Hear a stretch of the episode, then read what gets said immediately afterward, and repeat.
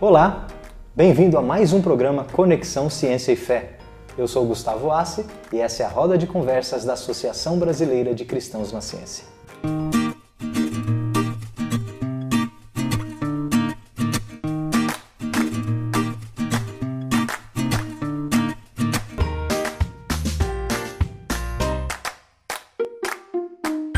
Você participa do Conexão Ciência e Fé, contribuindo e mandando sugestões através do e-mail conexão@cristãosnaciencia.org.br. Não se esqueça de curtir o programa nas redes sociais e também de se inscrever no canal do YouTube. No programa de hoje, o nosso assunto é sobre educação. O tema é Educação para além da cognição.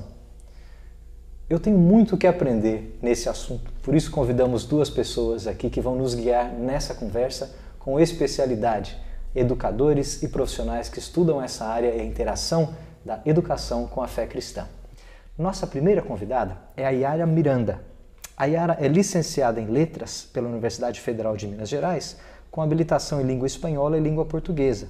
É mestre e doutoranda em estudos linguísticos e, a sua pesquisa de doutorado agora se volta para a formação de professores para o ensino de português como língua adicional e de acolhimento, sobretudo para o ensino de imigrantes deslocados forçados. Yara, obrigado por ter vindo conversar conosco. Imagina. E o nosso segundo convidado dessa, desse programa é o Igor Miguel. Uh, o Igor é teólogo, pedagogo e mestre em letras pela FEFELESH da USP de São Paulo. Trabalhou por seis anos com crianças e adolescentes vulneráveis e é especialista em educação cognitiva, educação e vulnerabilidade e educação em contextos de crise. Igor, também muito obrigado por ter Prazer vindo enorme estar aqui, com certeza. Que, que bom, muito obrigado. Meus caros, para a gente começar falando de um tema cujo título é Educação para além da cognição, eu preciso entender primeiro o que, que é cognição. Algum de vocês pode definir para mim o que, que é cognição? Então, eu acho que o definir cognição é fundamental para uma conversa dessa natureza, né? Que bom, então é... não sou só eu. Não, com certeza não é. Porque é, hoje existe assim muito conhecimento provindo do campo das neurociências, né, que lançam muita luz sobre é, como que a estrutura do pensamento funciona, uhum. ou como o ser humano apreende conhecimento, ou como ele operacionaliza o conhecimento, né? É, as chamadas funções cognitivas, ou funções do pensamento que diz respeito a campos né, ou operações mentais específicas que fazem com que o sujeito consiga interpretar a realidade, organizar a sua experiência com a realidade, e a gente faz isso a partir dessas competências. Né? A, a, nós chamamos essas operações mentais, elas são bem conhecidas, né? operações lógicas, operações perceptivas, né? operações ligadas à memória, à associação, comparações, né? percepção analítica, são algumas das competências relacionadas à cognição. Então, cognição diz respeito ao campo do pensamento, e as diversas operações ou funções que acontecem no campo do pensamento para que a gente consiga apreender alguma coisa de forma adequada. Né? Então, quando a gente fala de aprendizagem, é quase inevitável a gente não tocar no assunto da, da cognição. Uhum. Cognição é uma ciência, é um campo da pedagogia, existe é uma um... coisa que se desenvolve teoricamente. É, existe assim, dentro da pedagogia, nós temos as chamadas ciências pedagógicas, né? são ciências que prestam serviço à pedagogia. Uhum. Dentre elas, nós temos um campo científico, é o campo da psicologia da educação.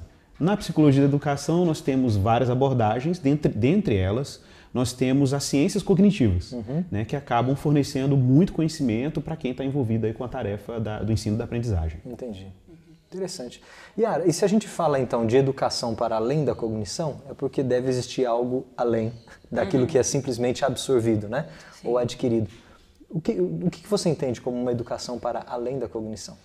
É, é, muito comum as pessoas fazerem essa separação, né? É, pensar a questão só da, por exemplo, no campo da linguagem, né? Pensar a língua, aprendizagem de língua, que seria a minha especialidade, uhum.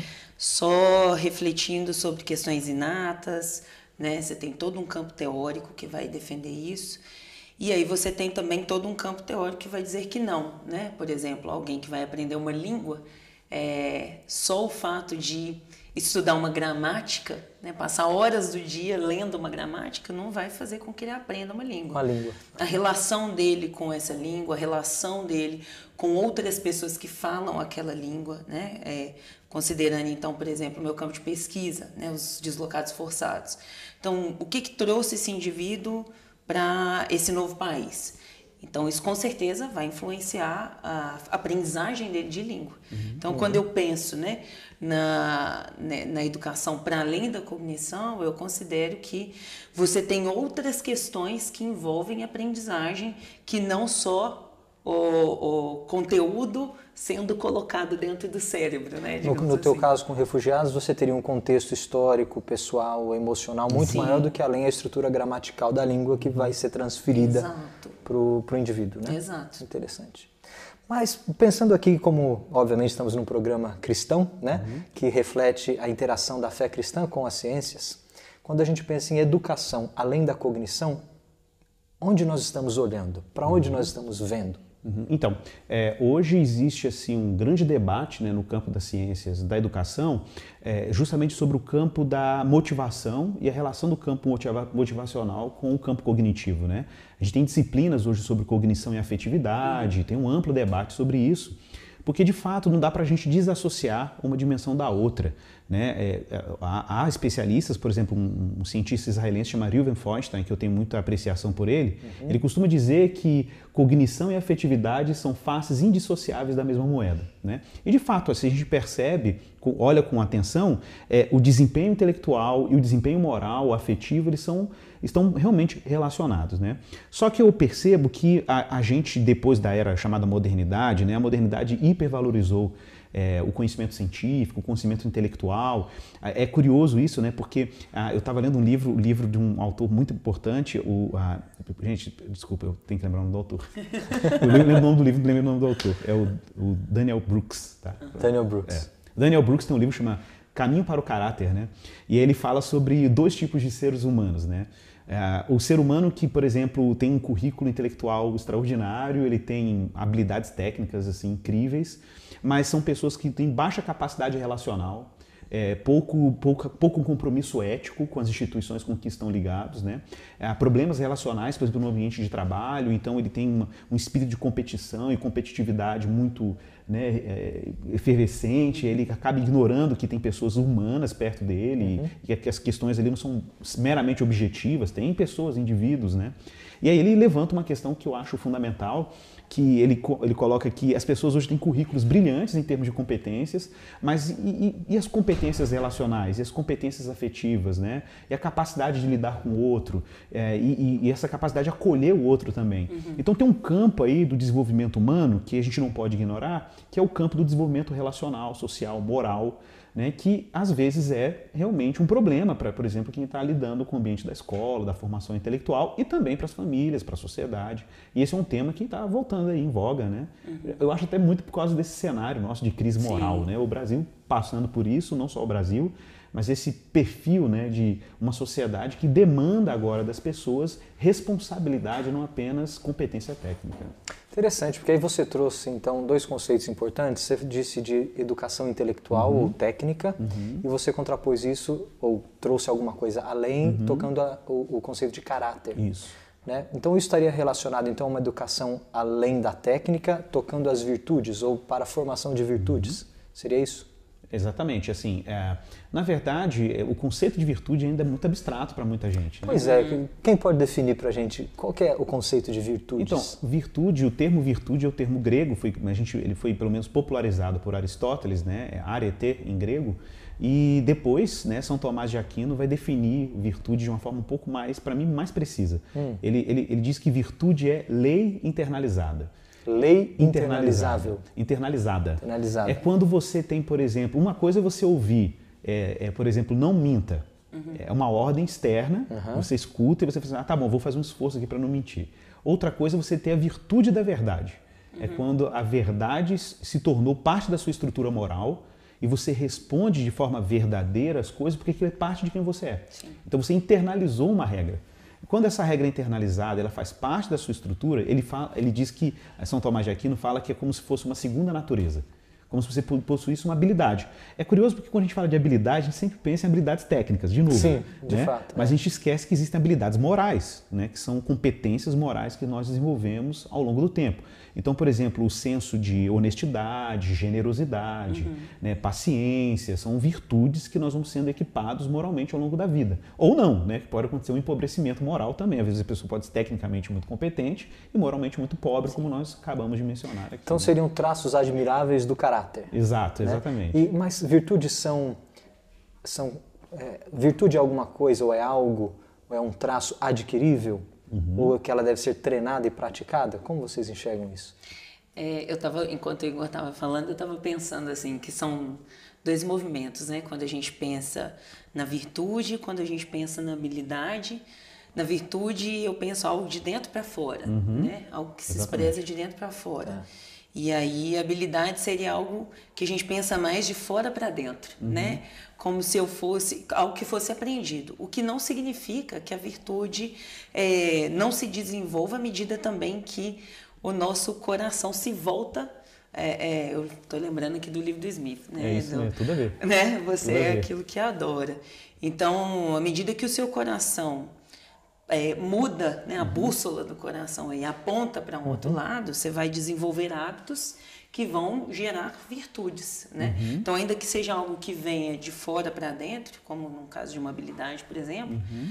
você também poderia passar a ter aquilo como algo intrínseco que vai se desenvolver de dentro para fora também, né? Igor? Uhum. É, então, por exemplo, uma coisa que você citou, James Smith, né, o, o livro dele, Você é Aquilo que Ama, e o que é bacana no James Smith, assim, ele na verdade vem trabalhando uma trilogia aí já sobre esses temas, né, e, e ele fala muito de virtudes públicas, né, formação de virtudes públicas, esse sujeito que tem virtudes para viver em comunidade, por exemplo, não somente no ambiente, às vezes, comunitário restrito, mas no ambiente da cidade, né, o ambiente da, da- do, do multiculturalismo, por exemplo, né, e o Smith fala muito sobre isso, assim, que formação moral, você não, não- você não aprende formação moral cognitivamente. É, a formação moral não vem por via intelectual, Sim. né? ela, ela vem por formação das afeições. Né? E formação das afeições envolve amar a coisa certa. Então, se você. Ele até cita uma frase famosa do, do, é, do Exupéry, né, do Pequeno Príncipe, quando ele diz assim: se você quer construir um navio, né, é, não dê ordem para as pessoas, faça um navio, mas apaixone as pessoas pela imensidão do mar. Isso. Né? Exatamente. Então, quando você ama a coisa certa, você faz loucuras pela coisa que você ama. né? Você desenvolve habilidades, você consegue desenvolver habilidades e competências que você nunca imaginaria que poderia desenvolver. né? Então, parece que o que a gente está lidando aqui é uma coisa bem agostiniana, assim, de que, de que a gente precisa alinhar o coração humano com o bem certo. Quando a gente alinha o coração humano com o bem certo, a gente tem condições de caminhar em direção a uma formação para as virtudes. Né? Que não é uma coisa meramente intelectual, não é uma sala de aula que vai formar moral ou formar virtude em crianças, por exemplo. né? Pois é, mas olha que interessante. Então, se, se virtudes são traços do caráter que são adquiríveis, né? ah, treináveis, praticáveis, vamos dizer assim, ah, que podem ser desenvolvidos ou perdidos ah, ao longo da experiência humana, dependendo de um contexto social, vão ser apreciadas de modos diferentes. Né? E nós lançamos aqui a, a interrogação: educação para além da cognição, tocando as virtudes. Exato. O que, que é então a educação que para na cognição e não chega nas virtudes? Existe uma tensão aí, ou um, um- um dilema entre educar até certo ponto ou educar além deste ponto? Qual que é o dilema, a, a tensão? Eu isso é muito, isso é bem claro assim, é quando a gente pensa, por exemplo, pensando na formação, né, do professor, é, ou quando a gente vai trabalhar dentro da escola, eu já trabalhei na escola, na universidade, em cursos livres, e é, você percebe essas diferenças, essas nuances de quando o conhecimento para na questão da cognição, né? não, meu, minha função é ensinar, no meu caso, língua, né? Então tem que fazer esse menino falar isso e ponto. Agora, quando você tem aquele professor que fala, eu vou ensinar esse menino a falar isso, porque com isso ele pode isso, ele vai alcançar isso, ele vai entender isso. Então, é, existe essa diferença e pode haver atenção. Eu acho que a atenção ela não tem que ser obrigatória, ela também faz parte dos pressupostos do educador. Então, se, por exemplo, se para ele é impossível ah, E aí eu, eu fico pensando na questão da neutralidade, né? Não, eu ensino só o conteúdo. Eu não, não ensino aqui, eu consigo separar dos meus princípios e dos meus valores. Aí sim você tem uma tensão. Mas eu consigo pensar em trabalho de educadores que conseguiram fazer disso uma coisa só. Né? Conseguiram sim trazer a habilidade, o conteúdo, mas também fazer com que o estudante refletisse sobre aquilo, entendesse que, é, na verdade, dificilmente você vai conseguir separar assim tão tacitamente as duas coisas. Ainda, ainda tem esse problema, né, que existe uma demanda, por exemplo, da questão da disciplina, por exemplo. Uhum. É bom mencionar isso, né, que o professor às vezes está na sala de aula, a gente, eu pelo menos entendo que a escola é uma instituição que cuja natureza e propósito primário é a formação intelectual, cultural do aluno. É, e a gente precisa retomar isso, uhum. porque eu acho que a escola hoje tem acumulado muitas funções, Claro, por questões sociais, questões culturais também, a gente precisa até refletir mais sobre isso. Mas eu entendo que essa sobrecarga de tarefas sobre a escola tem feito com que a escola cumpra de forma muito precária a sua tarefa básica, uhum. que seria fornecer competências intelectuais, competências lógicas, é, formação cultural, para que o aluno tivesse os repertório, o repertório simbólico, cultural, para ele, ele navegar no uhum. mundo simbólico que é a sociedade, que é a cultura, que é ciência formal, né? enfim. Mas, por outro lado, eu percebo uma exigência, assim, a escola, os pais exigindo da escola uma formação moral, é, disciplina, é, formação ética. Houve até um debate recente no Brasil a, da possibilidade de criar-se uma disciplina de ética. Sim. Essa disciplina fazer parte do currículo do ensino fundamental, depois do ensino, do ensino médio. É, e o grande dilema desse debate é, tá bom, mas a gente vai falar ética a partir de qual valor? Exato. De qual paradigma? De qual paradigma que a gente vai falar de formação ética, né?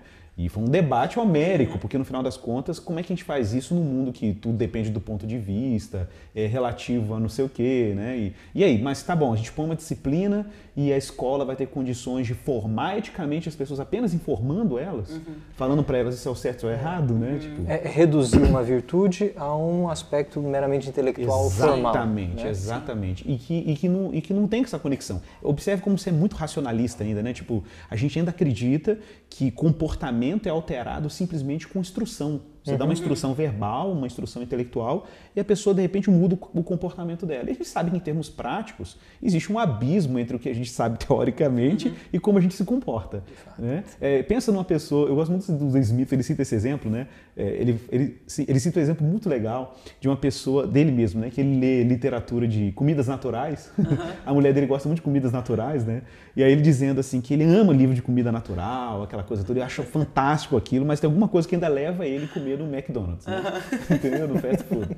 Então... Mas isso ninguém discute, isso é óbvio. mas ele fala, poxa, que, que tensão é essa que existe eu entendo, entre, eu entendo. entre o meu intelecto que, que acha bonito aquilo e o meu corpo que diz para fazer outra coisa. Né? Exato. Né? E aí ele fala, é porque a nossa sociedade continua achando que nós somos, ele fala, cérebro sobre estacas, né? Uhum. E a gente não é, nós não somos cérebro sobre estacas, somos seres que amam. Né? E o que a gente ama muda os nossos afetos, Sim. as nossas disposições morais. Por isso que eu ainda acho que tem um limite. Então acho que a escola tem que ser empoderada nesse sentido, assim, uhum. de assumir o seu papel, o seu papel primário, primário uhum. é e fazê-lo bem. Fazer, é. é isso aí. Às vezes o professor começa a se questionar até onde é o papel dele, né? Ele começa a, a, a entrar assim num dilema, porque aí o aluno, por exemplo, ah, é indisciplinado. Aí o professor pensa, não, eu vou corrigir ou não, porque não sei, né? Como que o pai dele vai, vai considerar isso? Aí às vezes você está na escola, como professora, por exemplo, é, já houve casos assim de ah, o pai não gostou do jeito que você uhum. do que você falou a forma como você corrigiu uhum. e aí mas também ele não deu outra outra não sei assim o que que foi ensinado para aquele menino a ponto dele uh, conseguir viver naquela comunidade ali da sala de aula. E aí o professor fica nesse dilema, assim, uhum. o, o, que, que eu faço? Qual que é a minha função? Mas uhum. como, como que eu ensino conteúdo se é. eu tenho que ficar metade na aula tentando fazer os meninos ficarem em silêncio? então vem cá, é como a gente pode reconhecer, é como se nós reconhecêssemos que no, na nossa sociedade ou no, até no espírito do nosso tempo uhum. exista uma supervalorização do ensino ou da educação das competências técnicas uhum. sobre a formação das virtudes. Ah, eu tenho certeza que isso está acontecendo. Isso, isso é, acontece conosco. É um fenômeno que nós estamos testemunhando, sem dúvida. A gente está numa era do conhecimento, né? o fluxo de informação é muito alto, a exigência de produtividade, isso é parte da nossa, do nosso contexto Agora, cultural. vamos pensar como cristãos uhum. e pais, uhum. pais e mães de meninos, né? Uh, crianças. Uhum. A, a, Bíblia claramente nos dá um ensinamento, que ensina a criança no caminho em que deve andar, para que quando for velha não se desvie dele. Isso, não é assim? é. Certamente aí ela não está falando de conhecimento intelectual, isso. né? Uhum. meramente cognitivo, mas ela está falando de formação de virtudes, não é isso? Então nós temos uh, mandamento bíblico uhum. para formarmos virtudes nos nossos filhos, não é isso? Vocês concordam? Eu concordo plenamente. Ótimo. Não, que bom. Então vamos para frente. Quem deve fazer isso então? Ah, de quem é a responsabilidade? Uhum. É somente dos pais? Ela é compartilhada com a igreja? Ela é delegada à escola? Ela é delegada à escola se for confessional? Uhum. A escola atrapalha? O governo ajuda? De quem é a culpa ou de quem é a responsabilidade? Excelente. É, bom, eu gosto de citar o Herman Doiverd, né, que ele, quando vai fazer no New Critique, o livro dele, vai fazer uma análise do que é essa instituição chamada escola. Na verdade, ele vai falar sobre educação, o papel da família na educação. A escola fica até, chega como auxílio, né? É, Para o Doivert, por exemplo, o papel primário da educação, obviamente, é da família. Não só a educação moral, que é uma questão óbvia, mas a educação, inclusive intelectual, a família coopera de forma muito presente. Uhum. Introduz a criança ao mundo da leitura, os livros, né, a cultura formal. Mas ele até reconhece que às vezes a família não vai ter condições de oferecer toda a formação intelectual da criança. Então ele terceiriza esse serviço né, com uma associação de famílias. Isso não é muito claro para muita gente que escola é uma associação de famílias. Uhum. É porque esse, sim, esse sim. caráter do, da escola enquanto uma instituição de associação de famílias às vezes se perde, principalmente quando a escola acaba virando um prestador de serviço apenas, né? Mas a gente precisa lembrar disso, que a natureza básica da escola é uma associação de famílias que confia a um grupo de especialistas a formação intelectual dos seus filhos, porque nem sempre a família tem todas as competências para esse tipo de formação, uhum. né? Então, por isso que existe uma instituição chamada escola. Ela é uma instituição cultural, foi criada com essa finalidade. Mas, a, de, de, mas a demanda por formação em todas as áreas é uma demanda humana. Ela antecede a própria instituição escolar. Né? Uhum. É uma demanda cultural e humana. É, mas, mas veja bem, quando a gente está falando de formação plena do ser humano, você mencionou, né, Igor, é, essa formação, ensina né, o teu filho no caminho que ele deve andar. Provérbios é uma obra que eu estudei no meu mestrado e, e Provérbios me chama muita atenção isso. Assim, todo o currículo de Provérbios é para uma formação para a vida. Ele, ele não está preocupado em dar uma formação técnica, está preocupado em formar pessoas para existência. A pessoa ter habilidade para viver bem. Esse é o objetivo de Provérbios. Sabedoria. Né? Sabedoria. É a, arte de viver é aí, arte do de modo viver. que agrada a Deus. Perfeito. É isso aí. Essa, esse é o objetivo da obra. Agora, o que é curioso, porque na minha pesquisa eu estava querendo analisar como é essa pedagogia de Provérbios. Uhum. E a minha tese é de que Provérbios é a única obra da Bíblia que tem um caráter realmente pedagógico. Assim, tá. Ela tem intencionalidade pedagógica ela tem recursos linguísticos, né? O Von Rad chama de poesia didática, né? A poesia ali está a serviço da formação moral, formação existencial do sujeito que está naquele submetendo aqueles provérbios, né? Mas a ideia ali é que os recursos que são utilizados para esse tipo de formação não são intelectuais, são rimas, é, imaginação, né? São analogias, metáforas, né, são recursos que evocam outras instâncias da formação do indivíduo, que não é meramente lógica. Então ele está explorando assim, olha, assim como a serpente anda na rocha, né? assim como a formiga, olha para a formiga preguiçoso. Então, o uso de recursos analógicos, de imagens, né? é, é, é uma dica para a gente que está preocupado em formação moral. Né? Aí a gente tem que voltar à pergunta: quem é essa instituição então que está trabalhando aí? De acordo com Provérbios, quem são os atores que estão cooperando para a formação para a sabedoria? Né? Você tem a tradição, que é a comunidade de Israel, então você tem uma comunidade de sábios, tem um conselho de sábios, é, que são responsáveis pela transmissão de uma cultura virtuosa, né? e você tem a família, que é uma linguagem muito recorrente em Provérbios, a linguagem do pai, da mãe, né? e chamando o aprendiz de filho, que é uma linguagem familiar, uhum. que também são os atores responsáveis por esse tipo de formação. Né? Então, isso é importante mencionar, porque a gente deprecia muito essas duas instâncias. Né? A igreja, por exemplo, que é uma comunidade de fé, que cumpre muito o papel dessa escola de sábios, né? Uhum. que transmite essa, essa tradição de virtude. Né? É a detentora da sabedoria coletiva, Isso. na qual a família se insere Exatamente. como uma célula menor. Né? Exatamente. A, a, igreja é uma comunidade né? de, de, sabedoria, vamos pensar assim. Né? E, e, quando há uma inversão nessa uhum. função, onde a escola ou por delegação dos pais ou por imposição do Estado, por exemplo, em algum regime onde isso possa ocorrer, quando a escola assume a função de formar virtudes nos alunos ou na, ou na, na população. Uh, como é que fica a relação do cristão frente a essa primazia da escola na escolha dos paradigmas corretos? É, eu estava pensando, enquanto o Igor estava falando, né, sobre a prática, né, como que isso funciona na prática. Uhum. Porque é, é, muitas vezes, eu estava conversando né, agora há pouco né, com o Igor também, que como que, por exemplo, na, na, na escola pública, a gente tem, por exemplo, o, o projeto da escola integrada, que o estudante passa praticamente Sim. o dia inteiro uhum. na escola. E, por outro lado, você tem a, a, na escola a, particular, por exemplo, a ideia dos pais de que eu estou pagando para meu filho ser ensinado aqui. Uhum. Né?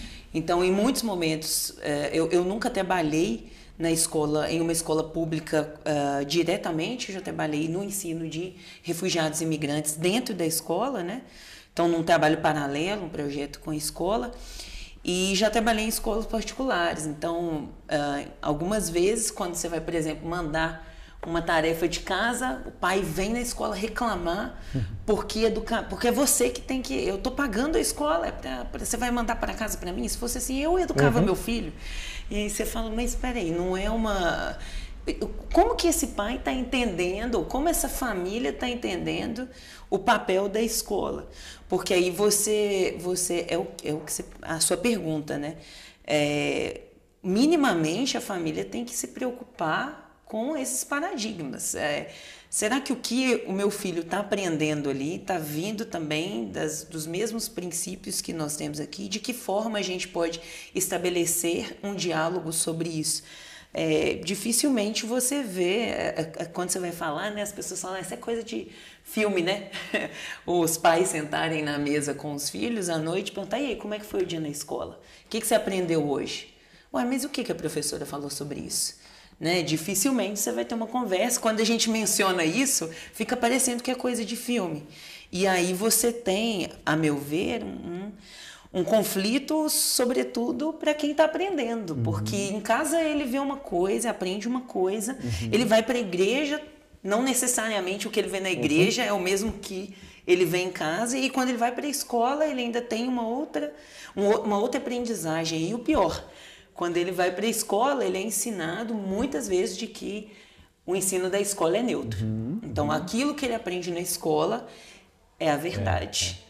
Eu queria até reforçar, Yara, assim, o papel da, da igreja um pouco, uhum. porque às vezes o, quem está nos ouvindo aqui, às vezes é uma pessoa ligada a uma comunidade de fé, Sim. ou às vezes é um líder de uma igreja, né? E fica assim, mas tá bom, mas como é que a gente trabalha essa formação de virtudes dentro do ambiente da igreja, uhum. por exemplo? Como que a igreja cooperaria para esse tipo de formação, né? É, é, eu gosto muito de mencionar, o Smith também trabalha muito isso no, no Desejando o Reino, né? Uhum. E mais até no segundo volume, que não saiu em português, vai sair o Imagine the Kingdom, né? Em que ele, que ele fala muito sobre isso, assim, como que a, a gente precisa ser mais intencional isso. Em como a igreja forma virtudes a partir da sua liturgia. Uhum. Né? Como que Exato. o culto cristão ele é formativo. Isso. Né? E, e, a gente faz um monte de coisa simbólica, às vezes no culto, a gente expressa o louvor publicamente, faz orações públicas, lê a Bíblia, né? Uhum. Mas ele, ele chama atenção para como que essas coisas vão narrando a nossa vida, né? São grandes narrativas de salvação, o calendário cristão, né? você lembra da Páscoa, você lembra da crucificação, Natal você lembra do nascimento de Jesus, a ceia, partir o pão, é tudo tão concreto, né? Sim. E você vê que a própria linguagem da liturgia não é meramente cognitiva. Ela passa pelo viés da imaginação, passa uhum. pelo viés da narrativa, dos cânticos, da música, né? Aquela coisa da linguagem que fala o coração. Então, esse tipo de, de recurso está formando uma comunidade de práticas muito específicas, né? Que são as práticas que vão cooperar para a formação moral e a formação virtuosa desse, desses membros dessa comunidade. Sim. Então, a gente não pode subestimar de fato o poder que comunidades de fé têm né, para formar esse tipo de indivíduo. Né? Enquanto a gente ainda fica achando assim que, ah não, a escola é detentora de todo tipo de, de formação, ela é que detém todo tipo de formação do aluno e tal, a gente vai continuar enfraquecendo essas instituições que são tão importantes. Sim. Inclusive a escola. Né? Claro. Às vezes é um, é um engano achar que empoderar a escola dando para ela a responsabilidade da educação moral ou de Isso. virtudes da, das crianças é Isso. é empoderar ou dar força à escola, quando é o contrário, é, é enfraquecer a sua função social, é, é. porque ela está de fato enfraquecendo a autoridade das famílias. Exatamente, exatamente. Então, para a gente, vamos, vamos ver se eu aprendi alguma, alguma, coisa aí com vocês hoje, de uh, educando além da cognição. Uhum. Uh, é possível, é necessário a educarmos os nossos filhos, crianças e também adultos, intelectualmente, dando a eles capacidades técnicas. Uhum. Isso é primariamente função da escola uhum. e isso muda conforme o avanço tecnológico, Exato. descobertas da ciência, né, contextos culturais, sociais e econômicos distintos. Uhum. Né? Uh, porém, é necessário educarmos os nossos filhos além da cognição, uhum. formando virtudes. Isso é uhum. mandamento bíblico. Uh, e é função dos pais, uhum. primeiramente, ou da família como célula menor, com o auxílio e apoio da igreja, Exato. como filtro ou sabedoria coletiva, Exato. dando amparo a essas famílias. Perfeito. Quando a gente delega isso para as escolas, corre o risco de né, uhum. corroer aí os alicerces da estrutura Sim. toda, uhum. porque nem educação uh, técnica pode ser fornecida. Exato. Certo? De qualidade. De qualidade, é. porque você está perdendo esforços uhum. com isso, e muito menos educação Perfeito. De virtudes, porque quem escolhe o paradigma. Uhum. Não é isso? Uhum. Então, uh, Legal, acho que aprendi alguma coisa. Mas vamos deixar, vamos deixar um recado uhum. para. Eu acho que tem dois grupos de pessoas que podem receber algum conselho, alguma sugestão. Ah, e eu creio que o primeiro grupo são as famílias. Uhum. Eu pediria, Igor, que você, se pudesse falar uhum. com as famílias claro. ali direto na câmera, claro. ah, dando algum conselho sobre a educação para além da cognição. Uhum. Então, eu queria reforçar aqui, né, você que é pai, educador familiar, né, você que é avó, às vezes é o responsável né, direto pela educação do seu filho, do seu parente. Olha, eu quero te encorajar, assim, realmente reconhecer né, a necessidade de você transmitir para os seus filhos, não apenas intelectualmente, mas transmitir valores a partir do primeiro do exemplo. Segundo, né, tentar criar ritos, rotinas, hábitos familiares que sejam formativos explorando boa literatura, explorando o texto bíblico, a narrativa bíblica, catequizando, né? Essa é uma palavra que a gente às vezes acha que né, é agressiva, mas não é catequizar, é instruir, né, é submeter, sujeitar os nossos ambientes, os nossos membros familiares a um programa formativo que nasça da mesa, que nasça do partir do pão, né, de momentos lúdicos, de alegria, de oração e devoção comunitária. Eu acho que essas são formas da gente praticar isso. E outra coisa, assim, criar hábitos regulares, né, de frequência a uma comunidade de fé, né, se expor aos meios de graça, participar dos recursos que a igreja disponibiliza, para que tudo isso coopere para uma formação para além da cognição. Obrigado, Igor. Obrigado pela sua contribuição. Prazer enorme, uma satisfação. Yara, se você puder, uh, dê algum conselho ou sugestão para educadores, né? seus colegas, nossos colegas das universidades ou das escolas uh, fundamentais, como pense nos cristãos, nos uh, primeiro lugar, nos educadores cristãos, como eles estão enxergando ou deveriam enxergar o seu papel nessa função de educar. Sim, eu partiria de mim mesma como ponto porque foi a experiência que eu tive. Então, como educadores, a gente precisa saber que a gente tem que o tempo todo se perguntar sobre no que se baseia a nossa atuação dentro da sala de aula, é, como a gente olha para o nosso conteúdo, para a nossa formação acadêmica, porque isso com certeza é, vai ter um diferencial na forma como a gente ensina, no propósito que a gente tem, na forma como a gente lê o conteúdo que a gente recebe, como a gente produz conhecimento. Então, o primeiro ponto seria, de fato, conversar sobre questões honestas a respeito da nossa própria fé e a respeito também daquilo que a gente sabe, daquilo que a gente produz como conhecimento e daquilo como a gente recebe como conhecimento. Então, isso seria um, um seria de extremamente importância para a gente conseguir é, não só ensinar para o outro, mas também refletir sobre o que a gente está ensinando. Obrigado, obrigado Yara pelo seu conselho, pelas suas sugestões e agradeço Igor e Yara pela conversa gostosa que tivemos prazer, hoje. Foi ótimo. Muito que prazer bom. também. e você que nos acompanha no Conexão Ciência e Fé, fique ligado para os próximos programas, sempre com assuntos assim instigantes, importantes e interessantes da interação entre fé e ciência. Foi um prazer bater esse papo contigo. Curta o nosso vídeo nas redes sociais e repasse compartilhando. Também aqui, deixe seus comentários no YouTube e também pelo canal de e-mail. Um grande abraço e até o próximo programa.